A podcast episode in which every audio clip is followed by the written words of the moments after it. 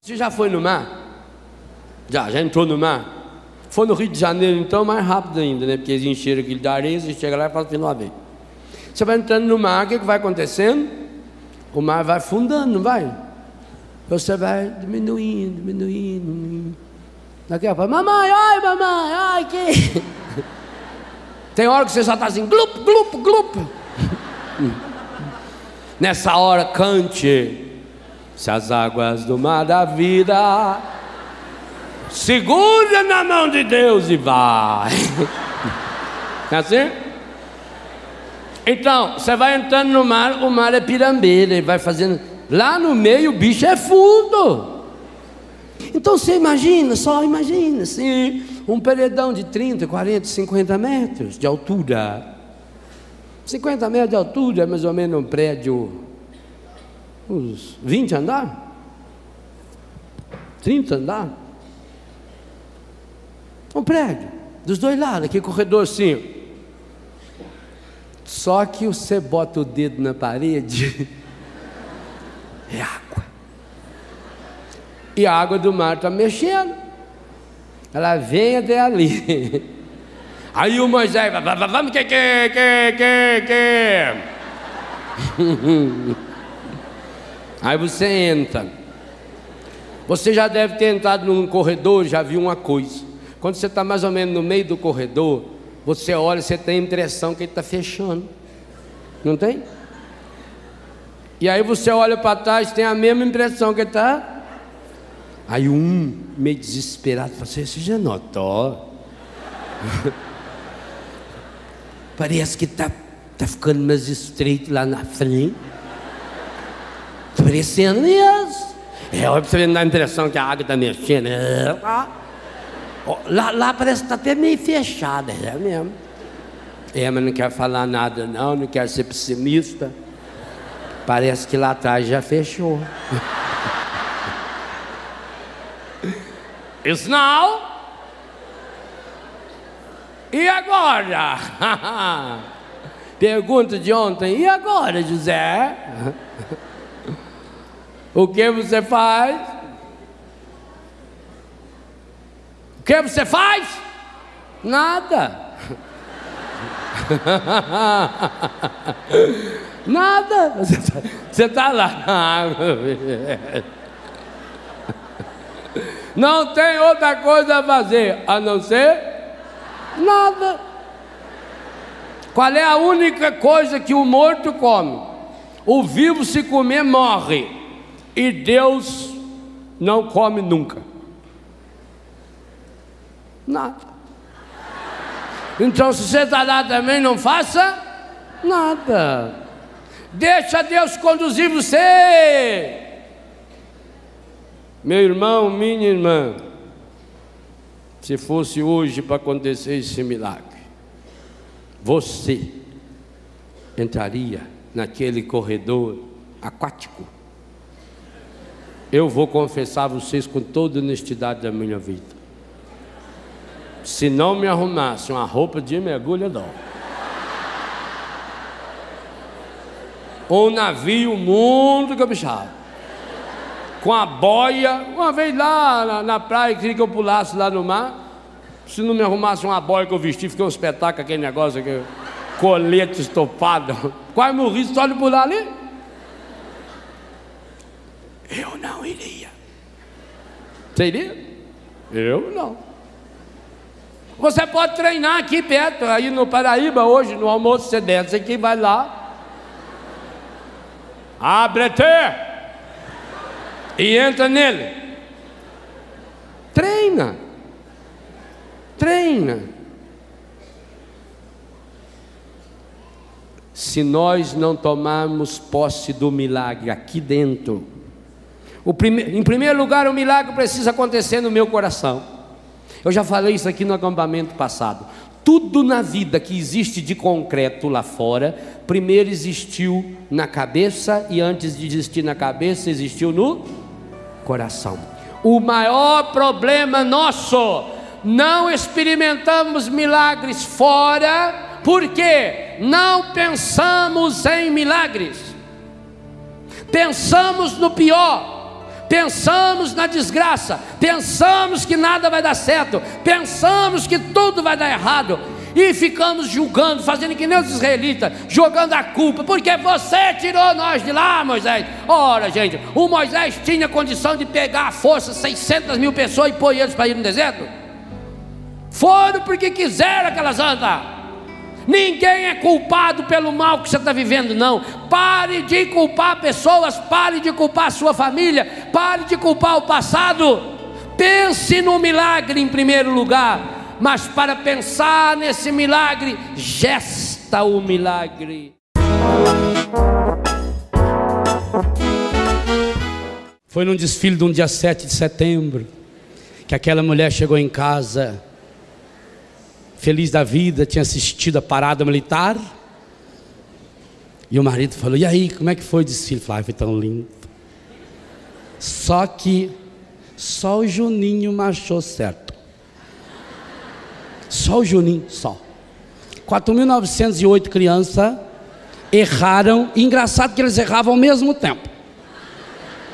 Na hora que era para bater a perna direita, só o Juninho batia a perna direita. Todos os outros batiam a esquerda na mesma hora. Olha para você ver. Coitado do Juninho. Não seja como Juninho, pior. Não seja como a mãe dele. Ensina ele, filho, olha, quando bater bum é a perna esquerda, ó, ó, ó. E a criança ela vai olhando para ver se a mãe está vendo, ela vai lá. né? Ela quer que a mãe veja ela marchar, está lá. Ela, nossa, ela toma banho, ela fica toda emocionada, ela vai marchar. E põe a mão assim, a professora manda, faz, peita o cabelo. E vai, a hora que. Quer ver a hora que passa em frente da bandeira, onde está lá o prefeito, governador, né? Parece que todo mundo só está olhando para ela. Ela sente que é a única no que ele senta lá. Dá peitada no outro que ela está olhando ali no. É assim. Na vida a gente é uma eterna criança desfilando no dia 7 de setembro. Até porque nós estamos a caminho da pátria definitiva, da onde a gente vai ser completamente independente, livre, soberano no reino de Deus. É para lá que a gente vai. É para lá que a gente marcha.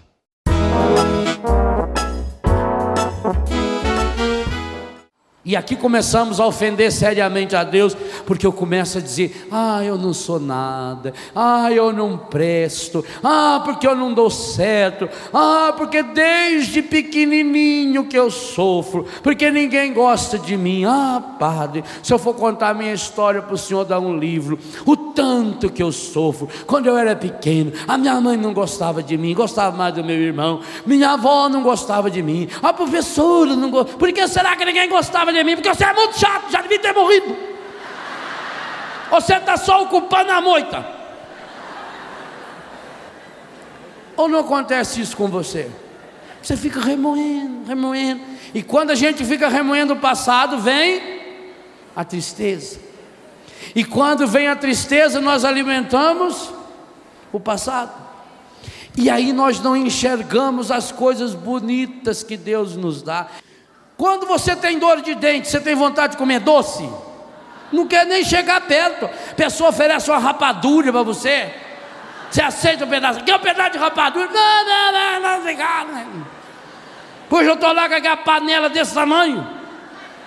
Aqui já está cabendo. No começo cabe aquela sementinha de goiaba. Agora já está já tá cabendo o grão do pêssego. Quer rapadura? Não, não, obrigado. Assim vai acontecendo conosco quando deixamos nos dominar pelo espírito da tristeza. O espírito da tristeza vai nos amarrando, vai nos tornando pessoas pessimistas. Pessimistas. O pessimismo gera o negativismo. Você começa a olhar a vida com tristeza, é o fastio da vida. Você vai perdendo o sabor. E aí, Olha como o demônio é terrível. Nessa hora, ele começa a oferecer para mim e para você as fontes da falsa alegria.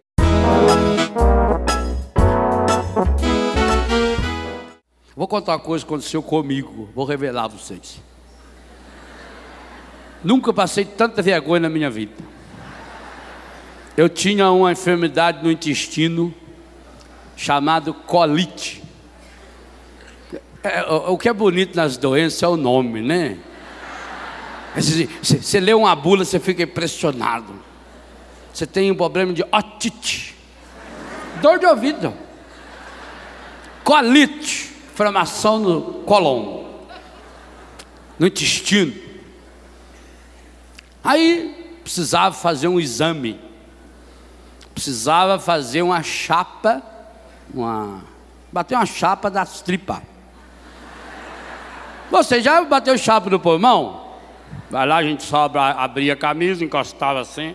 Antigamente, para arrumar emprego, tinha que levar a chapa do pulmão, né? Abria lá. Não suspira! Carregar uma estalta lá. E a mulher saía correndo, ia lá fora, apertar a luzinha assim, para rezar. A biografia. Então tinha que bater uma chapa do intestino. Eu fui, não sabia o que era, fui. Cheguei lá e falei, olha, tem que vir um dia antes para ensinar a preparação. Tá bom. Fui lá um dia antes, hospital lá em São José dos Campos. Tomara que aquela moça não esteja assistindo. E não descubra que é eu. Fui no hospital. Falou, olha, o senhor tem que tomar quatro colheres de óleo de rícino de noite tem que tomar um vidinho de leite de magnésia. Durante o dia não pode comer nada, só tomar um suco de laranja coado. Mandar. Fez o dia inteiro. Gente. Óleo de rícino é medonho. Aquilo tem um cheiro pavoroso. Só de pensar nele já brua o estômago da gente. Ah, mandou, eu vou tomar, né? Eu estou com dor, está saindo sangue, não controlo. Situação difícil. E já fazia tempo que estava com esse problema. Eu antigamente gostava de usar macacão, parei na época por causa desse problema. Aí, no dia seguinte, fui para o hospital cedo. Depois daquela noite inteirinha sem dormir. Porque é impressionante. O que, olha, aí a gente descobre quanta bobagem tem cabe dentro da gente. Ah, louco. Você sai de lá, daqui a pouco voltava, mais, mais, mais, mais, às 15 vezes. Está fraco. A irmã São Luís mandou me levar de tomó. Cheguei lá, entrei na salinha. A moça veio com um embrulhinho assim azul. Falou, senhor, por favor, tira a roupa e veste esse ventalzinho. Aí tirei a roupa, fiquei de cueca. E pus o vental. Eu era bem mais gordo, né? E aquele ventalzinho não fechava e ficava aqui. Então, eu fiquei aqui, uma frente única aberta. E eu fiquei muito vergonhado, eu murchava, né? Por que, que eu. Por que, que eu fui gestar tanto que nem eu... o João 23? Eu tava... Ah, eu vontade de ser magro naquela hora, né? Para fechar aquela coisa. Aí eu fiquei lá, meio num cantinho assim, não é? Que a coisa vinha até aqui. É uma coisa medonha. Aí eu estava lá no cantinho. A moça entrou, olhou, deu uma risadinha. Não sei se para mim ou de mim nessas horas a dúvida fica, né? Você não sabe. E falou: o senhor tem que vestir de trás para frente. Aí eu fiquei imaginando atrás as costas todinha livre. E falou: tem que ser sem cueca. Ai, gente. Eu queria morrer de vergonha. Mas eu não tinha nem força para sair dali. Fui rezando, pedindo a Deus, Nosso Senhor, que me desse ajuda. Tirei, vesti aquilo, e mochei mais ainda. Puxava aqui atrás, aquilo parecia que estava nessa largura. E eu fiquei meio de face assim, né? Ela chegou, falou: O senhor pode deitar aqui, por favor? Eu deitei, ela falou assim: Não, é, é de bruxo. Eu vou, eu vou ter que fazer a asepsia. A asepsia é fazer barba da gente. A mulher começou a raspar eu. Eu queria morrer. E a hora que começou a lavagem, nossa senhora. Eu enfiava minha carne naquele travesseirinho ali e de, oh meu Deus, leva eu agora. Eu estou preparado, leva. Agora e na hora, dá uma boa hora de morte, agora. E aquela mangueirinha não havia meio de entrar para lavar. E a mocinha falou assim: o senhor pode relaxar. A gente está acostumado. o problema é eu, eu. Aí, com muito custo, ela começou a despejar, gente. Acho que tinha soda, ácido sulfúrico, porque aquilo ia entrando dentro das tripas, aquilo ia ardendo, ardendo, ardendo.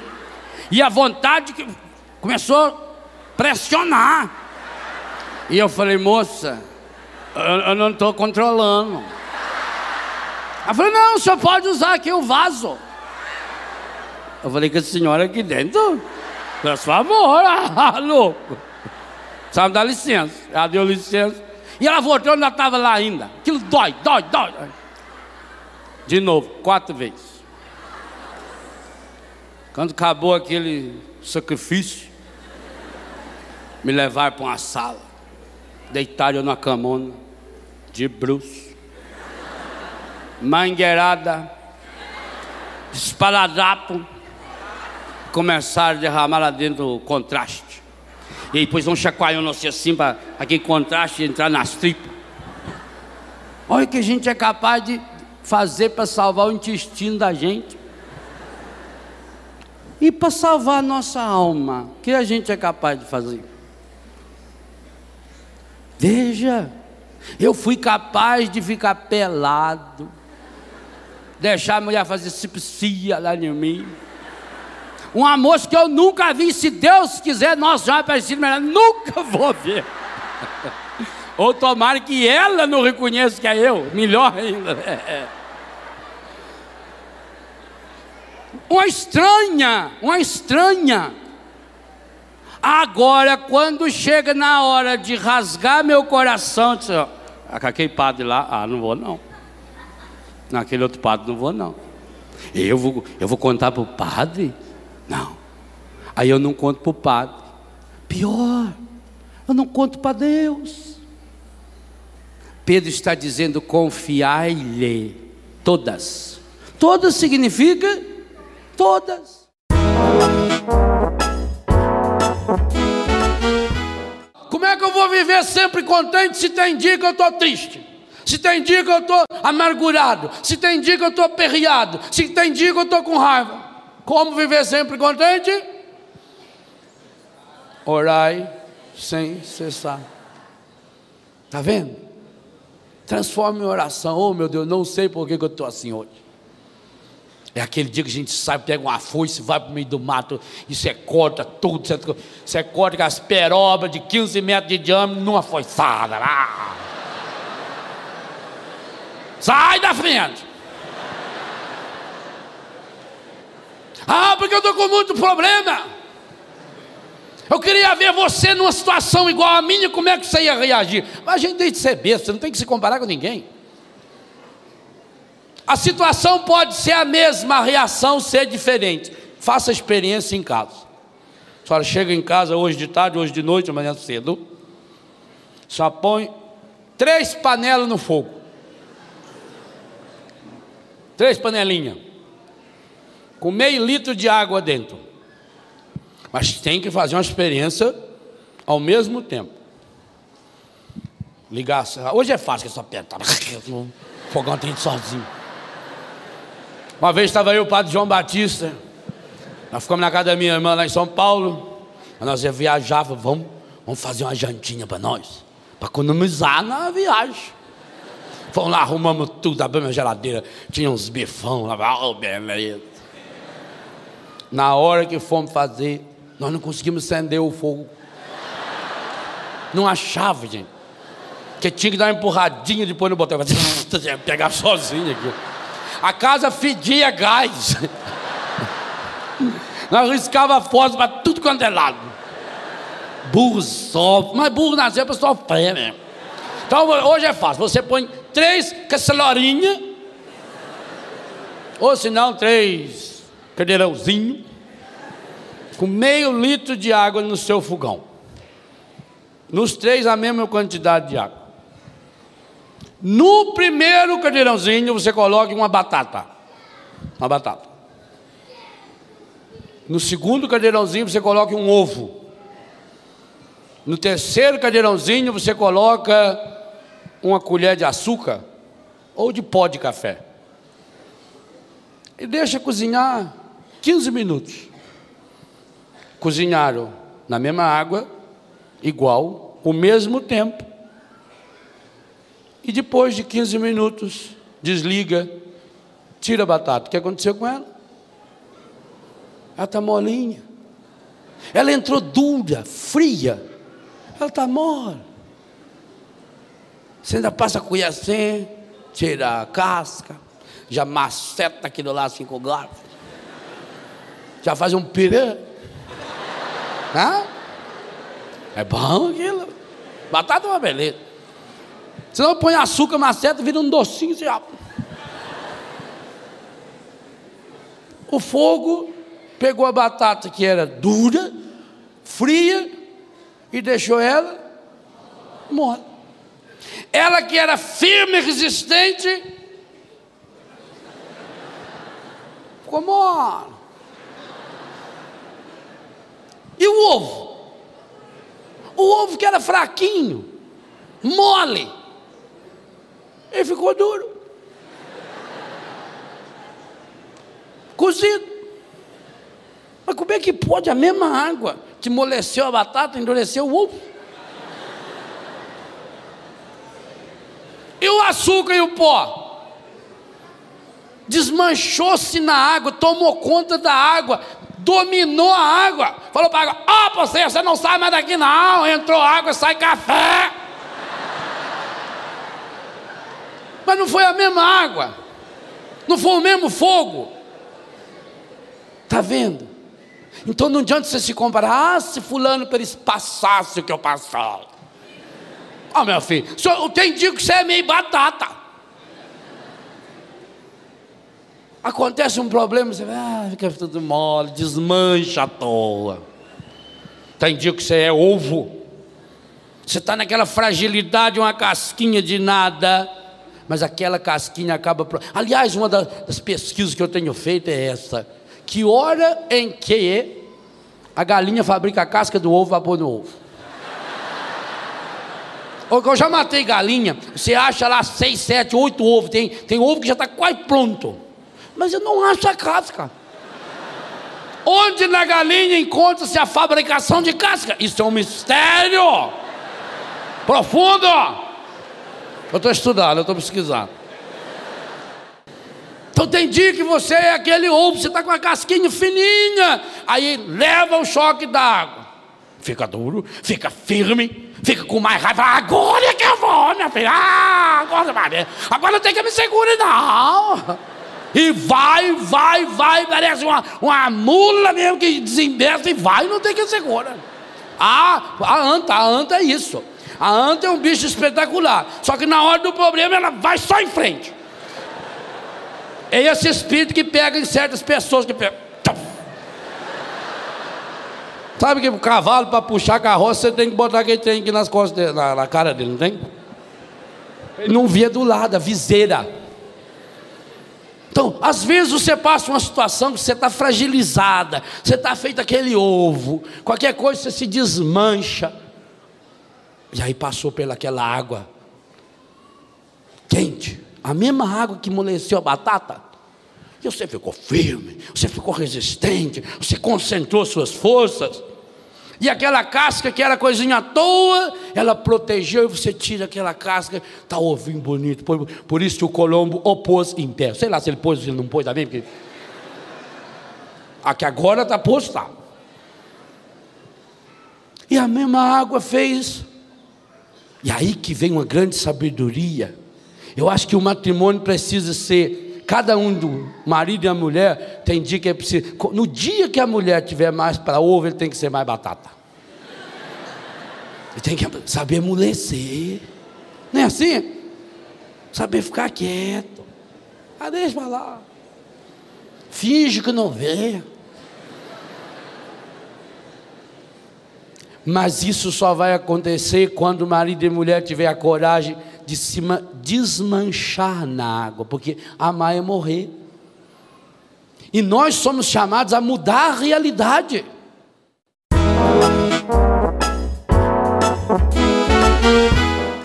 O consumismo mata. O nome já fala, o consumismo consome. Porque nunca você vai ter dinheiro para comprar tudo que o mundo inventa que você precisa para ser feliz. Nunca. Nunca você vai conseguir comprar tudo. Outro dia uma senhora me procurou porque o marido dela a chamou de desequilibrada. E ela ficou muito, muito chateada com aquilo. Onde se viu o marido falar que ela era desequilibrada? E ela veio atrás de um aval mais abalizado, o meu. E eu falei, por que a senhora, o seu marido chamou a senhora de desequilibrada? Falou, porque eu gosto muito de sapato. Foi. Mas a senhora gosta de no pé, né? Ela falou, é, eu tenho uns 200 pares. Eu falei, e o marido da senhora chamou a senhora de desequilibrada? Chamou. Eu falei, é muito caridoso. A senhora é destrambelhada por completa. A senhora tem uma fixação isso é uma doença sexual. A mulher regalou os olhos. Falei, que marido bom. Primeiro por deixar a senhora comprar. É o tipo daquela mulher que o marido, quando vai no shopping, está sempre de mão dadas com ela, sabe? Não larga de jeito nenhum. Que se larga, ela sai fazendo compra e tudo quanto é loja. Pode ver, lugar que você mais vê casal de mãos dadas é no shopping center. O marido já vai puxando assim, feia, segura firme. Tem uns que até põe a outra mão dela por baixo e vai batendo assim, a mãozinha. Ah. Ela olha na loja, ele, olha lá, bem, olha que bonita. Que eles sabem. Se ele largar da mão dela, ah, o bolso dele é dureza.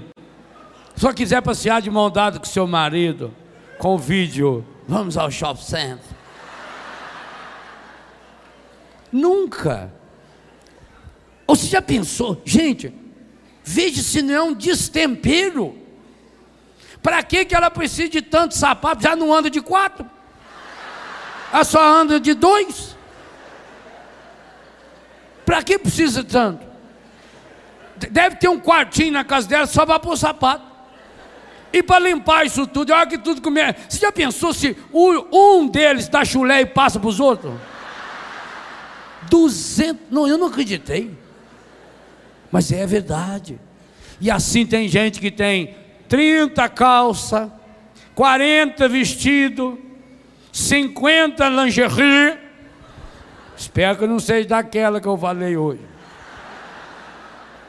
E não está feliz tem que trocar a televisão cada vez. Agora eu quero uma com tela plana, agora eu quero uma que é assim, uma assada, uma televisão na cozinha, uma televisão no quarto, uma televisão no corredor, uma televisão no banheiro. Agora eu quero o DVD, agora não é assim. Quando vai ter dinheiro para isso? Isso é igualzinho a história daquela mulher, que o marido morreu, ela ficou muito chateada. não tinha com quem conversar. Aí um dia via na televisão, Discovery Channel, sobre os animais. Ela falou: é, eu acho que eu vou arrumar um animalzinho de estimação para mim. Aí saiu, foi num pet shop. É coisa chique, né? Pet shop, loja de bicho. Mas fala, pet shop, é mais chique. Tem, tem, é, tem até em shopping center, tem que pet shop assim, que leva, leva aqueles cachorrão branco assim para dar banho, né? Aquilo é bacana, eles ficam passando aquele secador no bicho. Isso é bacana. Ela foi lá no pet shop, só eu, eu queria comprar um animal de estimação. Ah, só, muito bem. Nós temos aqui esse cachorrinho. Esse cachorrinho é da, raça, da raça Dutch Hounds. Ele vive 18 anos, é um cachorro muito limpo, muito educado, mas é uma, uma, companhia maravilhosa, quase não solta pelo, não precisa estar dando banho toda semana, basta uma escovada, é um cachorro maravilhoso. Ah, não, cachorro não quero. Cachorro não quero, cachorro mide nos cantos lá. E... Ah, então nós temos aqui um gatinho. Esse gato angorado, ah, gato não, gato solta pelo da alergia. Eu tive uma prima minha que teve até asma por causa do gato, o gato não. Então a senhora compra um ferrete. O que, que é ferrete? Ferrete é esse bichinho aqui que vem nessa redezinha, ele fica dormindo o dia inteiro. Então por que eu quero um bicho que vai ficar dormindo? Isso eu já tive muitos anos. Agora, já suportei, ele não quer não. Compra então que um curió que canta, ah, eu não quero. Não achou nenhum. No que ela está saindo, é, havia um papagaio, papagaio, na beirinha assim da porta. Ela falou, nossa, que papagaio lindo. Ah, isso aí é um papagaio maravilhoso. Isso é importado. Pode ver a neleira no pezinho dele, isso é coisa fina. E fala. Ah, fala. Isso fala português, inglês, francês, alguma palavra em alemão. Por causa do Papa, ele gosta muito do Papa. Ah, é católico. Sim. Carismático, isso é uma beleza. Ele levanta a asinha dele, isso é uma maravilha, esse papagaio. Ah, eu vou levar o papagaio. Quanto custa? Falou, dois mil. Dois mil! No papagaio? É, ué. Ah, meu filho. Se eu comprar um papagaio de dois mil, meu marido vira no túmulo. Não comprou o papagaio, foi embora. Foi embora, ficou pensativa. O senhor sabe que a mulher, quando põe uma coisa na cabeça, esquece. Se a sua mulher botou uma ideia na cabeça, se ela ainda não executou, é só questão de tempo. Ela está cozinhando o Senhor em banho-maria.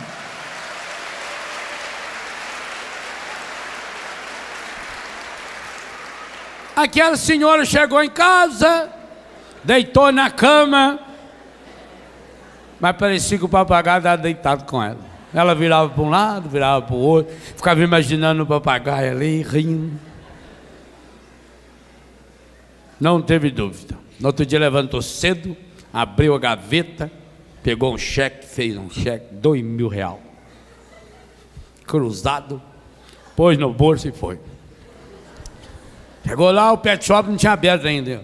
Que shopping abre mais tarde. Aí ficou esperando. O homem viu ela, já ficou. Ah, oh, tu conhece a senhora, tudo bem? Tudo bem. Vim buscar meu papagaio. Sorte da senhora, hein? Por pouco. Por pouco, ontem não ia vendê-lo. Muito bem, olha aqui que maravilha o papagaio. Falou, já trouxe o cheque. É, mas agora aumentou o preço dele. Deu toda a questão do dólar, o euro subiu. Não, não, eu já trouxe o cheque aqui, dois mil. Bom, como a senhora é freguesa antiga, eu vou fazer um desconto para a senhora. A senhora já teve aqui ontem, já é da família. Então, vou te dar o desconto. A senhora leva por dois mil. Ela levou o papagaio. Chegou em casa, pôs o papagaio lá na sala. No outro dia levantou cedo, entusiasmada, queria ver o papagaio. Bom dia, louro! Falou nada. Ô, oh, Lourinho, mamãe. Hello, hello. Good, good morning. Como você vai? Nada. Aí ela ligou pro dono lá do no shopping, no pet shop. Alô? Olha aqui é a mulher que comprou o papagaio. Ah, senhora, tudo bem? Ah, mais ou menos, mais ou menos, porque o papagaio só falou que ele falava inglês, falava francês, espanhol, alemão, no português. Ele não está falando nada. Não, não. Ah, isso é adaptação. O, o, animal, ele é igual a gente. Ou a gente é igual animal, depende. Ele leva um tempo para se adaptar. É a mesma coisa que a senhora, a senhora chegar no Japão hoje, a senhora já chega falando japonês? Não, só vai ter que esperar um pouco, escutar o sotaque, etc., a palavra. Ele também está assim, só vai conversando com ele, que ele vai se soltando. Papagaio é um bicho muito reservado. Até o bico dele é me botado para dentro assim. Então, só toma um pouquinho. Dia seguinte, bom dia, loura. Parecia até que ele estava com a cabeça mais baixada. É. Nada. Três dias depois, nada. Aí ligou para o homem. Falou, olha, eu estou achando que não é adaptação, não. Estou achando que só me vendeu que um bicho que não fala nada. Não, eu tenho até o documento dele aqui, tem gravação dele, foi, foi na televisão, foi tudo, sem papagaio, é um espetáculo. A senhora colocou num receptáculo adequado? Que receptáculo? Pus naquela gaiola. Gaiola! O senhor, a senhora põe um papagaio dessa raça numa gaiola e quer quem fala? Tranca a senhora numa caixa de isopor e se ela fala. Papagaio precisa de um residencial, citacacílio adaptado, precisa ser um viveiro de 1,80m de altura por 1,5m de diâmetro. O quê? É. A senhora tem que reproduzir a natureza. Imagine o papagaio, ele está se sentindo ali deprimido, está fechado, trancado ali dentro. Nós tem que ser. É. E aonde eu encontro essa gaiola? Gaiolona que a senhora tem residencial papagaítico. E onde que eu encontro isso? Olha, nós por acaso temos aqui uma promoção e entregamos montado na casa da senhora, é revestido em titânio e o puleiro dele é um puleiro adaptado, é em mogno. Porque, por favor, a senhora não me bote num puleiro de eucalipto, porque o papagaio vai roer, solta uma farpazinha, se entrar na garganta dele, já liquidou com o papagaio. Precisa ser mogno, que é uma madeira firme, dura, inclusive a cor é mais agradável para papagaio. Nossa, é, é minha filha, papagaio, por isso que a senhora não vê papagaio o tempo todo por aí. E a promoção do senhor está tá 800 real. 800? Bom, já comprei o papagaio mesmo, agora não vou perder o papagaio. O senhor pode mandar entregar com prazer. Tem mais 40 do carreto, mas a gente também, essas coisas, a gente, freguês, etc. Pôs aquela armação na sala. Pôs o papagaio lá dentro. O papagaio ficou bonito lá dentro. Segurou no. No outro dia ela nervosa, ansiosa. Bom dia, louro! Mamãe, olha que lindo! Parece o, o, centro de evangelização tão grande que a mamãe arrumou para você. Você não se adaptou ao novo rincão, louro? Papagaio, quando não vai com a cara da pessoa também, pode saber. Papagaio é um bicho burro, uma coisa. Ela ligou para o homem. Falou: olha, o papagaio não quer falar. Só colocou ele no receptáculo adequado. Coloquei no receptáculo. Pois não compramos aí um trambolho que está aqui dentro da minha casa? Falei, ah, é verdade, é que é muito freguês, deve ter muito freguês mesmo que compra papagaio do senhor.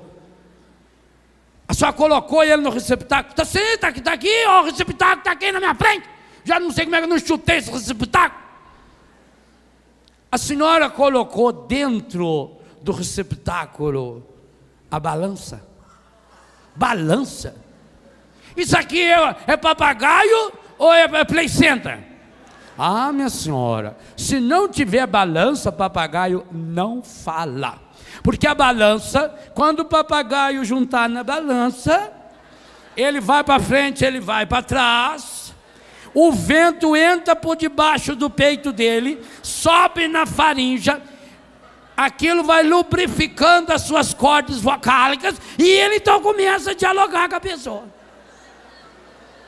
Agora, por favor, tem que ser uma balança apropriada. A senhora já sabe que a madeira própria é mogno e que em cima deve ter uma rondana muito bem lubrificada. Não pode pôr esses rolimãozinhos, não. Se não for uma rondana lubrificada, se for uma coisa que faz barulho, na hora que ele ir e voltar, ele começará a reproduzir aquele barulho, dialogar com o barulho. Então, aí a senhora vai fazer um crime contra um papagaio dessa espécie. Então, sabe, e aonde que eu acho essa rondana? Nós temos aqui na nossa loja 200 reais para entregar em casa. Manda. Pôs a rondana lá dentro. Ficou bonito o papagaio, foi lá. E ficou. Ah.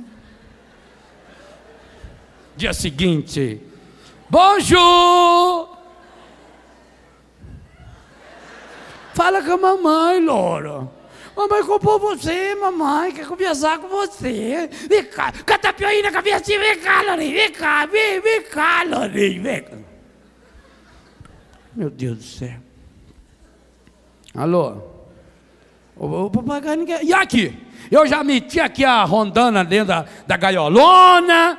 E o bicho, parece que o bicho é mudo.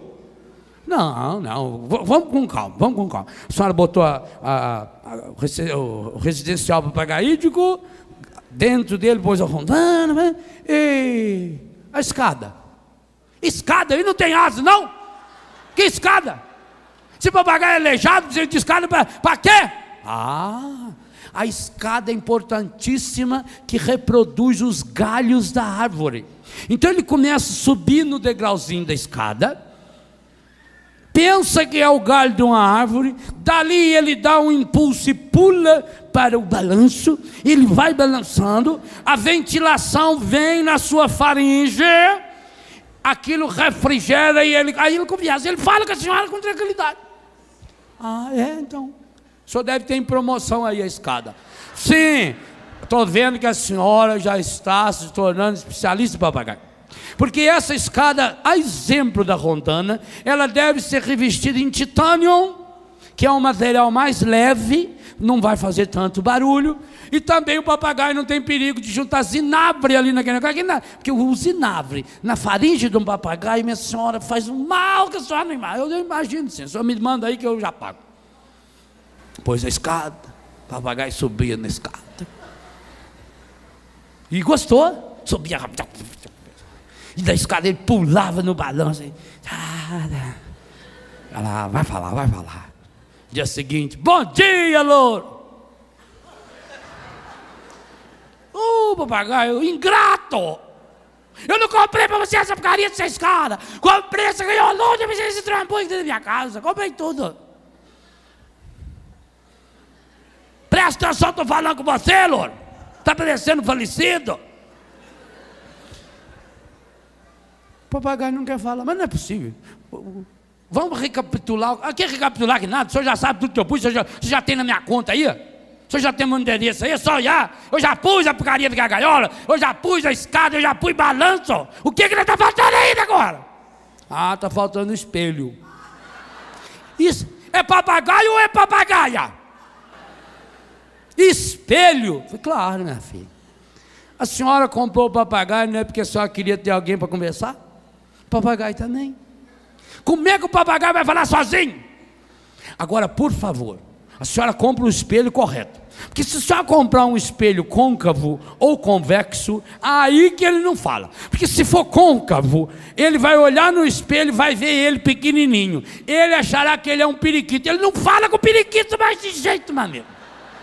E se for convexo, ele vai deturpar, vai ver ele maior. Com arara, então aí que é bobagem.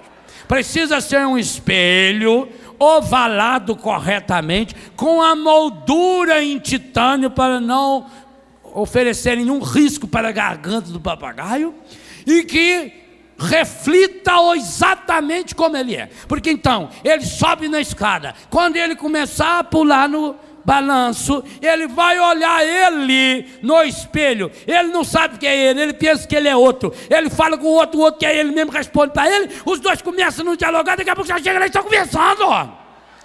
Nossa, é assim. Falei, é assim. Falei, gente, eu não fazia ideia que um papagaio era um bicho tão. É raro. Manda o espelho. Já manda a conta. Eu já vou mandar um cheque em branco para o senhor, o senhor vai somando aí. Dia seguinte, cinco horas da manhã, ela acorda. Ela escuta uma vozinha falando na sala. Ah, ela calçou logo aquele chinelo, aquele pufão assim de cabeça de urso. Pôs o pinhoar, não sei para quê, porque, né? E foi correndo, ansiosa, feito uma criança que vai ver o seu brinquedo falar. E chegou a tempo de ouvir o papagaio falando as suas últimas palavras. Papagaio deitado de costa, asinha posta, morreu. Aquela mulher entrou em desespero. Ela ligou para o celular da casa do homem. E chorava. E que você quer do papagaio? Assim, o senhor sabe disso que eu estou falando. Eu estou só representando, né? Lembra quando ela ligou aquele dia? Daquele jeito. Mas eu não estou entendendo. É que não vai entender mesmo. Que eu tenho que entender. Homem só entende a hora que quer que o papagaio morreu. O que, que o senhor está falando? Morreu! Morreu! Papagaio! Que era muito! O meu papagaio! Mas não é possível! O papagaio Aqui deitado! Está morto! Minha Nossa Senhora! Veio falecer o papagaio. E ele morreu sem falar nada. Não, ele falou, falou. Deu tempo de eu ouvir a última frase dele. E o que ele dizia? Não, ele só perguntava assim: naquela loja, não vende comida? Na loja, comida. O louro quer comer.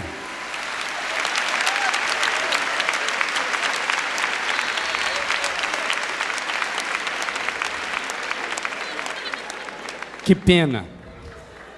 Preocupado com a gaiola, preocupado com a escada, preocupado com o balanço, preocupada com o espelho, esqueceu de algo muito simples: comida.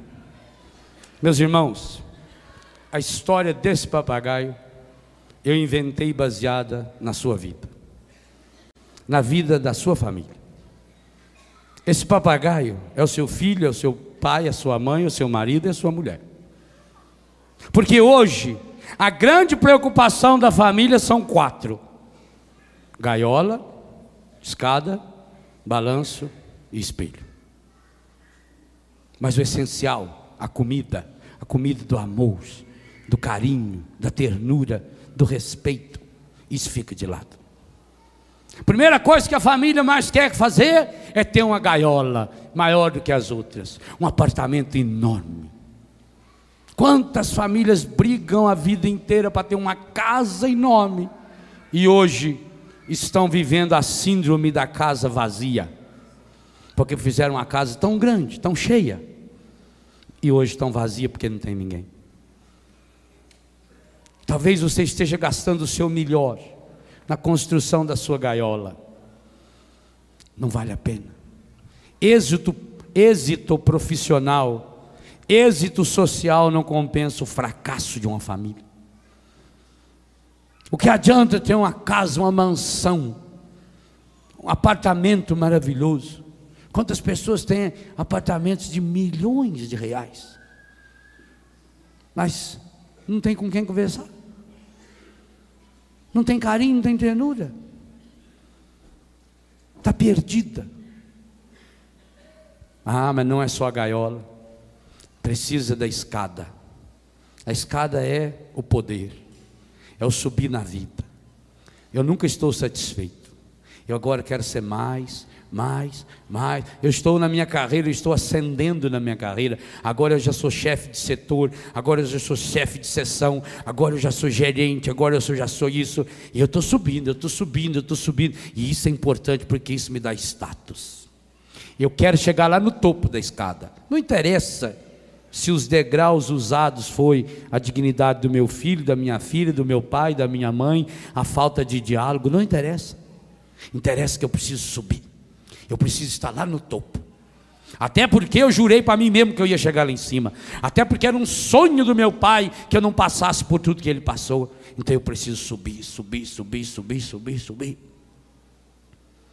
Mas não, não adianta só a gaiola. A gaiola tem que estar mobiliada. A gaiola tem que estar no conforto. É o conforto do balanço. Eu quero ter o meu sossego. Eu quero ter a minha poltrona predileta, aonde ninguém senta Ninguém pode brincar. Eu quero meu quarto, eu quero agora ter uma cama daquela enorme. Agora eu quero ter um colchão king, que para subir no colchão precisa de uma escada de rolante assim, uma cadeira de roda daquela automática, que não bota, joga a pessoa lá dentro. Eu quero agora aquele colchão refrigerado com ar condicionado, no calor ele refria e no frio ele esquenta. Eu quero isso agora, eu quero aquilo. Eu quero, eu quero descanso, eu quero sossego, eu quero ir para a praia, eu quero ir para não sei aonde eu quero balanço. Eu preciso de balanço, eu preciso, porque eu estou cansando muito para subir nessa escada, porque não foi fácil construir esse gaiolão. E isso não basta. Porque se constrói essa gaiola, essa escada e esse balanço é por causa do espelho. É porque a sociedade, a sociedade vive na hipocrisia. As pessoas, as pessoas não amam a gente, não. Já escrevi sobre isso. As pessoas amam a imagem que tem da gente. Ninguém nos ama. Vocês pensam que as pessoas me amam? As pessoas amam a imagem que tem, que acham que tem de mim. Acham. As pessoas não me amam, as pessoas se amam em mim ou em você. Deixa de ser bobo. Mas nós precisamos da aparência. Nós precisamos do aplauso. Nós precisamos do espelho. Vivemos na sociedade do espelho. Quantas famílias hoje vivem atrás desse espelho. Há começado operação de silicone, cirurgia plástica, isso e mais aquilo, a mudança do corpo e nunca está satisfeito. E o que é triste? Na hora que tudo isso está pronto, você vê o papagaio, e ali ele é seu marido, é sua mulher, ou é o seu filho, repetindo: não tem comida Olha para uma pessoa deprimida, se não é esse papagaio caído no fundo da gaiola. Pessoa que só repete a mesma coisa. Eu tenho uma filha lá em casa, tadinho. Ela tem uns 45, 50 anos. Vive repetindo a mesma coisa. Cabeça esclerosou, anda a hora. Que tristeza. Quantas pessoas estão assim? Quantas pessoas estão feitas esse papagaio caído lá no fundo da gaiola? Uma gaiola imensa um balanço maravilhoso, tudo do bom e do melhor. Aquela mesa farta do café da manhã, com frutas, com isso, com aquilo, mas não tem gente para sentar e comer. Porque naquela loja não vende comida. Pode, pode ser até que aquele carro do ano lhe dê status, mas não preenche o vazio do seu coração. Por isso é preciso acreditar no Evangelho para se converter ao Senhor.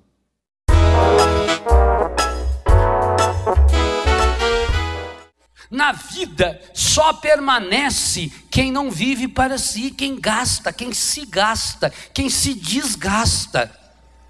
É o que o Paulo está ensinando. Esse precisa ser um segredo.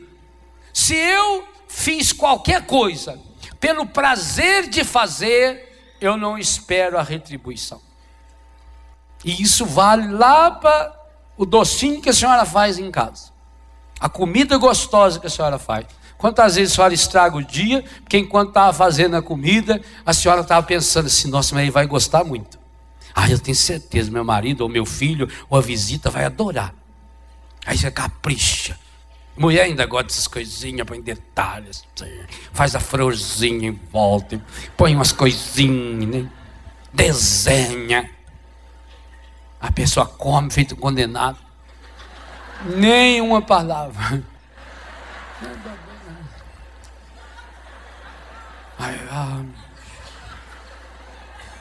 Aí a pessoa começa a jogar umas indiretas da gratidão. Ah, eu nem sabia que você vinha, se eu soubesse eu tinha caprichado mais na comida tinha feito umas coisas. Ai, se desculpa, viu? Eu tive um problema, eu tive que sair cedo. Fui entender uma pessoa, e eu cheguei que já era quase 11 horas. Nossa, eu fiz tudo correndo. Se desculpe se não ficou bom. Aí a pessoa fala, nossa, imagina, ficou uma delícia. Que... Ai, que. Ai.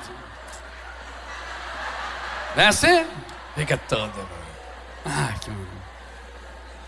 Mas se a pessoa não gostou, se a pessoa não agradeceu, aí fica o resto do dia. E na hora que vai lavar aquilo, aquela travessa parece que grudou o ovo assim na beira, aquele cheiro medonho. Você esfrega, esfrega. A casa de senhora que quebra de raiva a travessa. Principalmente se for o esposo que não, não comentou. Porque está esperando, está esperando aplauso, está esperando recompensa. O rapaz chegou em casa, estreia do show dele, falou: pai, metade do teatro vaiou eu. É, filho, e a outra? Não, a outra estava vazia.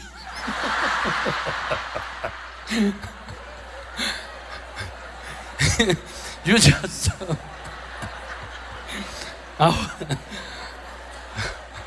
Tinha ninguém lá. Teatro vazio. O outro foi dar um concerto de piano, o aluno Sebastião. Começou a tocar, o povo começou a ir embora. Menos um, um lá ficou sentado. Aí, quando ele terminou a música, ele falou: Queria agradecer o senhor ter me esperado, o senhor muito educado. Falei, Não, estou esperando o rapaz paralítico. me, largou, me largou aqui.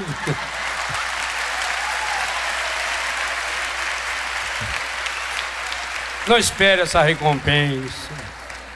Isso aí é um perigo. Isso é um perigo. Está no livro a história do Juninho, primeiro voo dele, mosquitinho, inexperiente, saiu para voar a primeira vez, e a dona Mosquito ficou lá, apavorada, nervosa. Mãe é tudo igual, tanto faz se é mosquito, se é jacaroa, tudo igual. Mãe, maconha, e fica nervosa, qualquer zumbidinha sair, ai meu Deus, não sabe o que foi, e não enxergava. Depois de uns 15 minutos, que é uma eternidade para um mosquito, Juninho voltou alegre. E aí, meu filho do céu?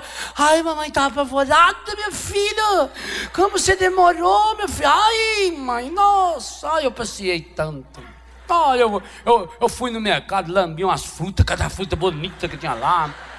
Dei uma passada no acampamento de Curitiba Ó. Eu fui, eu não sei, eu fui em tal lugar, eu fui na rua. Eu, meu filho, você não pode ir nesses lugares. Isso, você não sabe o perigo que você correu. Que perigo, mãe? Tem perigo? Imagina, meu filho, essas aglomerações de pessoas, isso é um perigo. Perigo nada, mãe. Esse povo é tudo fã da gente, mãe. Que fã, meu filho?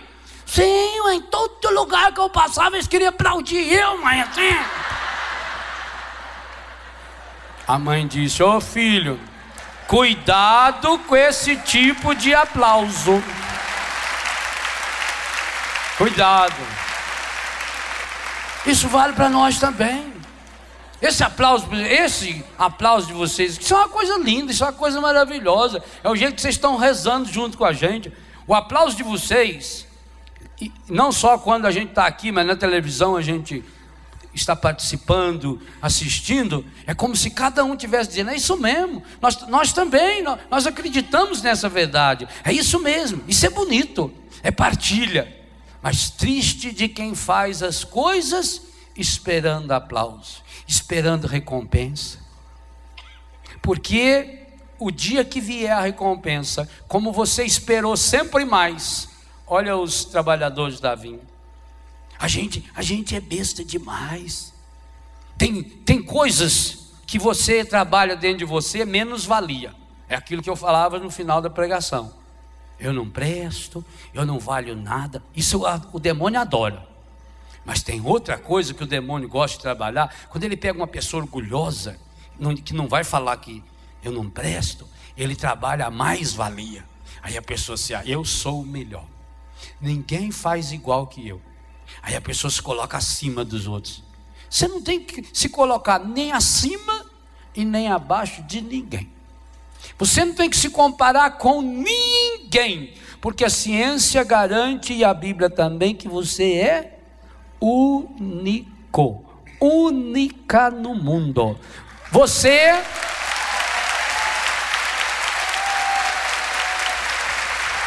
Você não tem que tentar ser melhor, porque você não é pior do que ninguém.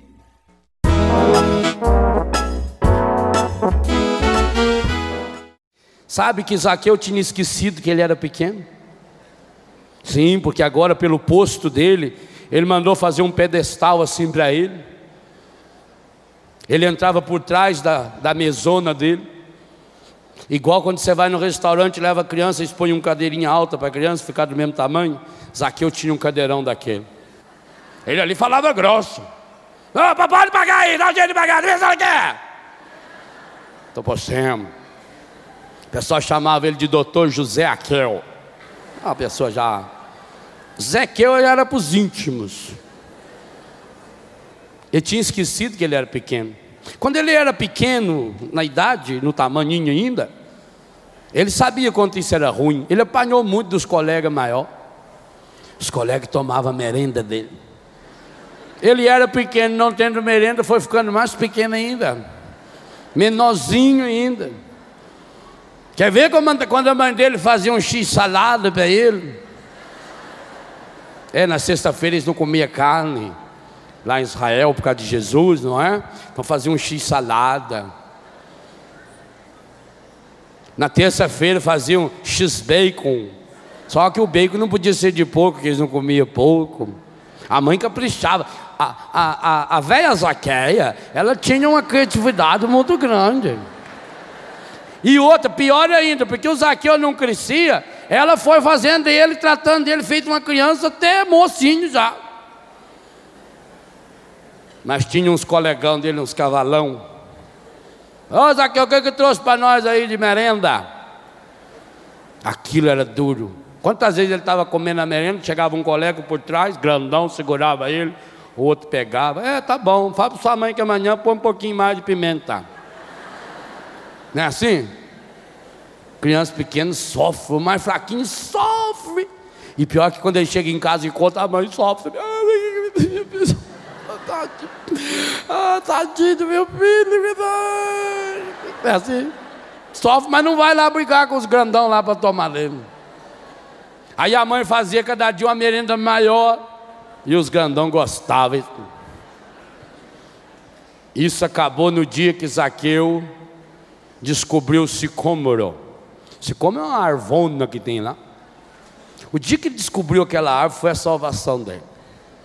Porque na hora do recreio, quando o grandão chegou, falou: Ô Zaqueu, o que, é que trouxe de merenda para nós aí hoje? Falou: trouxe uma banana para você. Falou: o quê? Banana aqui, vocês, não vou dar comida para vocês, não! Baixinho, quando fica nervoso, é um espetáculo. Aí fala alto. Ele estopa vendo minhas costas aí, para lá. Zaqueu, você sabe bem o que você está falando, rapazinho? Toquinho de marrabode. Lustrador de chimboto. Eu sei senhor não vai dar merenda, não vai dar, não vai dar merenda. Quando faltava 15 minutos para acabar a aula, o Zaqueu pediu licença para ir na casinha. E ó no pé. Foi embora. Chegou lá, ele subiu na arvona, lá, no sicômoro, ficou lá escondido. Ele viu quando acabou a aula. Ele viu os dois grandão lá procurando no banheiro. Ele até ficou com vontade de jogar um caroço de damasco na testa dele, mas ficou quieto. Ele exaja eu aqui. Foi a salvação de Zaqueu. Porque agora, todas as vezes que ele comia merenda, ele saía antes, ó, escondia na árvore. Aquela árvore tornou a velha conhecida dele. Ele foi crescendo, quer dizer, crescendo nem tanto. Foi ficando com mais idade, que continuou tampinha. Quando ele tinha 12, 13 anos, ele era muito desprezado. Os coleguinhas dele não convidavam ele para jogar bola. Ele não ia nadar no rio com a turma, porque ele tinha que nadar sem camisa, os meninos riam dele, que ele não tinha pelo no subaco. Ele era muito humildinho. Aí não jogava bola, porque vai que punha ele no time sem camisa. E toda vez que ele ia jogar bola, primeiro que ele ficava por último na hora da escolha do time. Sempre. E ainda punha ele no gol. para segurar o pênalti daqueles grandão lá, que caprichava. Zaqueu sofreu. Os colegas dele com 15, 16 anos já tinham namorado, ele nada. Aquela vozinha muito fina, aquela carinha muito cheia de espinha, muito feinho. Vivia passando a quinase na testa, assim, né? Zaqueu sofreu. Mas ele aproveitou, aproveitou que não tinha namorado, que ninguém convidava ele para jogar bola e foi se especializando em roubar. Vou fazer carreira, quero chegar a ser chefe dos, dos cobradores, vão ver esses bandos safados, vão enfiar a faca neles. A justiça tarda, mas não falta. Deus é pai, não é padastro.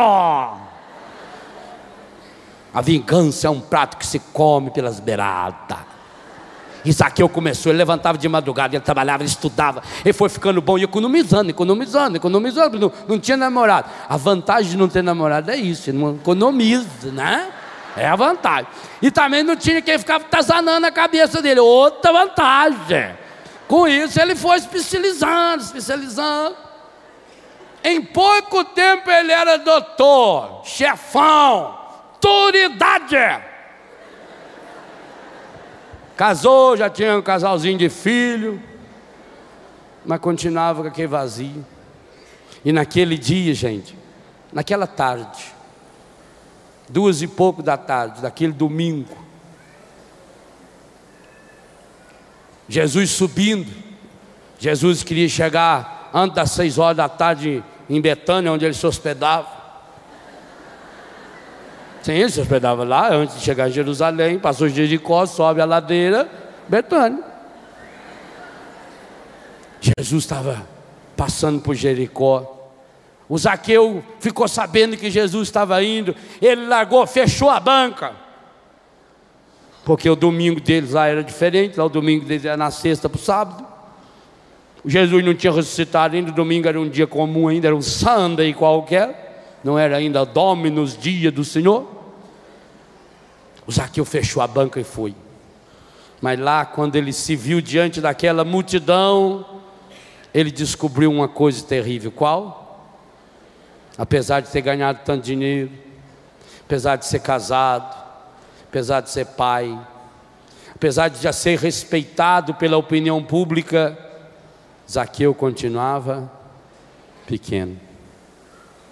Ah, gente, como é duro. E eu vou dizer uma coisa a você. Um dia você também vai ter que chegar nessa experiência. Eu não sei quantos anos você tem.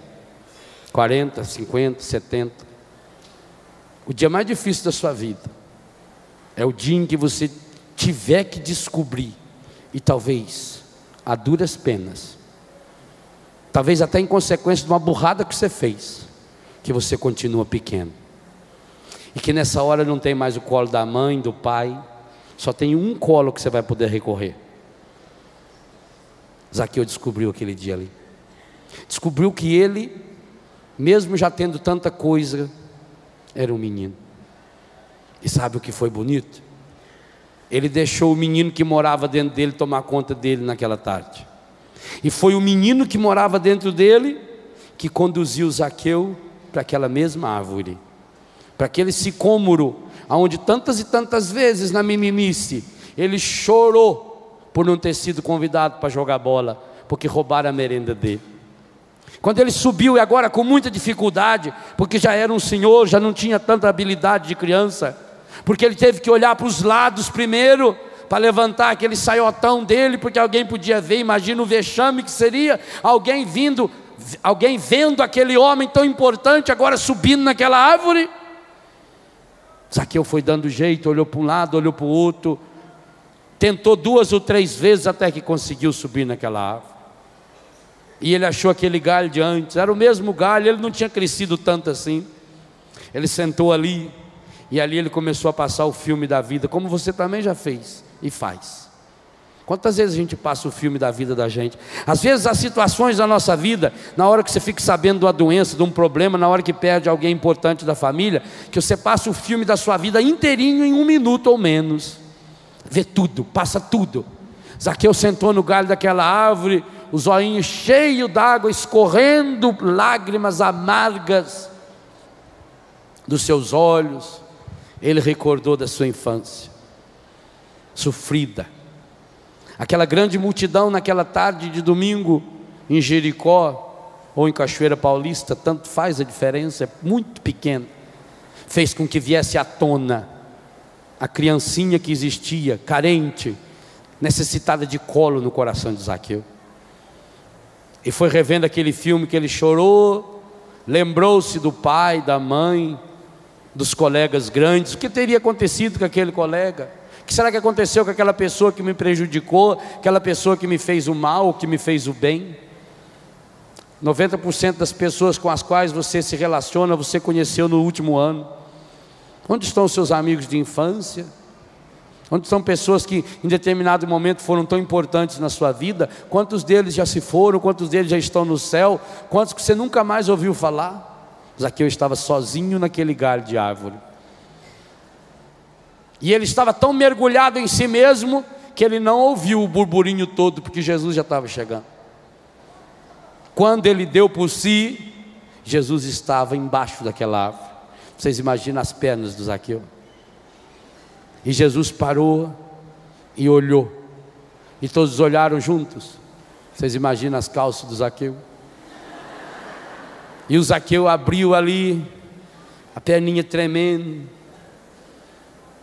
E Jesus olha para ele e fala: Zaqueu, desce depressa. É preciso que hoje eu fique lá na sua casa. Zaqueu não desceu, ele caiu. Ele distribuiu no chão. Levantou dali, levantou, ele não tinha escutado direito. Jesus falou: Eu preciso ficar na sua casa. Ah, gente. O coração de Zaqueu foi para as pernas. Ele voltou a ser menino. Como foi bom correr daqueles amigos grandões que queriam tomar a merenda dele. Aquilo foi treinamento para ele porque agora ele também saiu numa disparada, como há tanto tempo ele não corria. Ele levantou aquele soiotão e foi levantando poeira nas ruazinhas tortas e empoeiradas de Jericó.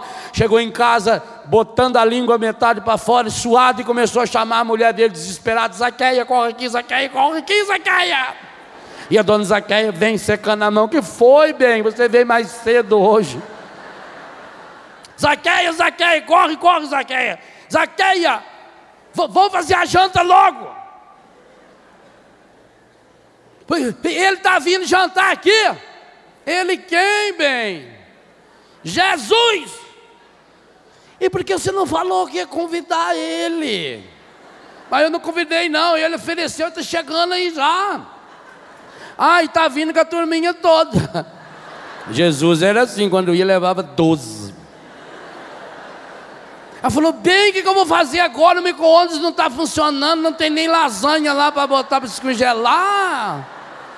Ah, põe qualquer coisa aí. Cadê as crianças? Estão brincando. Chama ele. Zaqueuzinho Júnior. Zaqueinha Carla. Com K. É Carla. Corre aqui. Vão tomar banho. Limpa esse nariz. O homem vai vir agora que ele chega aqui. Eu não quero ver vocês falando. Ai, que vocês me Toma a benção dele. Toma banho. Não é assim? Quando Jesus chegou, seu Zaqueu de banho tomar, tinha passado gomex no cabelo. Tá? A dona Zaqueia, muito elegante, que é vestidão de chita, assim, amarrado por meio, que é chinelão de salto alto, carcanhado, tudo rachado, mas elegante. Zaqueuzinho, arrumadinha, Zaqueinha com a Maria Chiquinha. Entra para dentro. Acaba de chegar, acaba de chegar. Zaqueu estava feliz da vida. Quem estava chegando na casa dele, né? Jesus. Jesus entrou, cumprimentou, ele mandou as crianças, beija a mão, beija a mão. Toma benção, toma benção. Jesus deu três beijinhos, Dona Zaqueu. Três para casar. Aí ele falou: Não, não, Dois só. Eu não vou casar, não. Aí Jesus entrou. E sobre o que, que eles conversaram? Nada que preste. Nada. Tanto que São Lucas pulou ali. Não escreveu nada. Sabe por quê? O que São Lucas percebeu é que o que Jesus conversou com Zaqueu só interessava para Zaqueu. Assim também o que Jesus quer falar com você é aquilo que você não conta para mais ninguém, porque aquilo que a gente conta para os outros a gente sempre mente, ou aumenta ou distorce. Com Jesus a gente tem que falar aquilo que está lá no fundo do coração, e isso ninguém tem que anotar nada.